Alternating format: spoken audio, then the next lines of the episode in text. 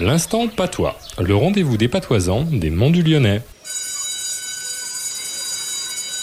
Bonjour professeur Claude. Bonjour Stéphane. Alors professeur, dites-nous quel est le mot de patois de la semaine Inépia. Inépia. Et qu'est-ce que c'est Inépia, c'est tout simplement un épi, Mhm. au pluriel d'épieux. Inépia de blot, d'avena, de seuil ou de seigle. Il y en a pour tous les goûts, y compris les fameux triticales, trop récents pour avoir un nom patois, mais bien utiles pour nourrir le bétail. Eh Et Oui, merci professeur Claude. Rendez-vous la semaine prochaine. Voilà, à la semaine à Quevin.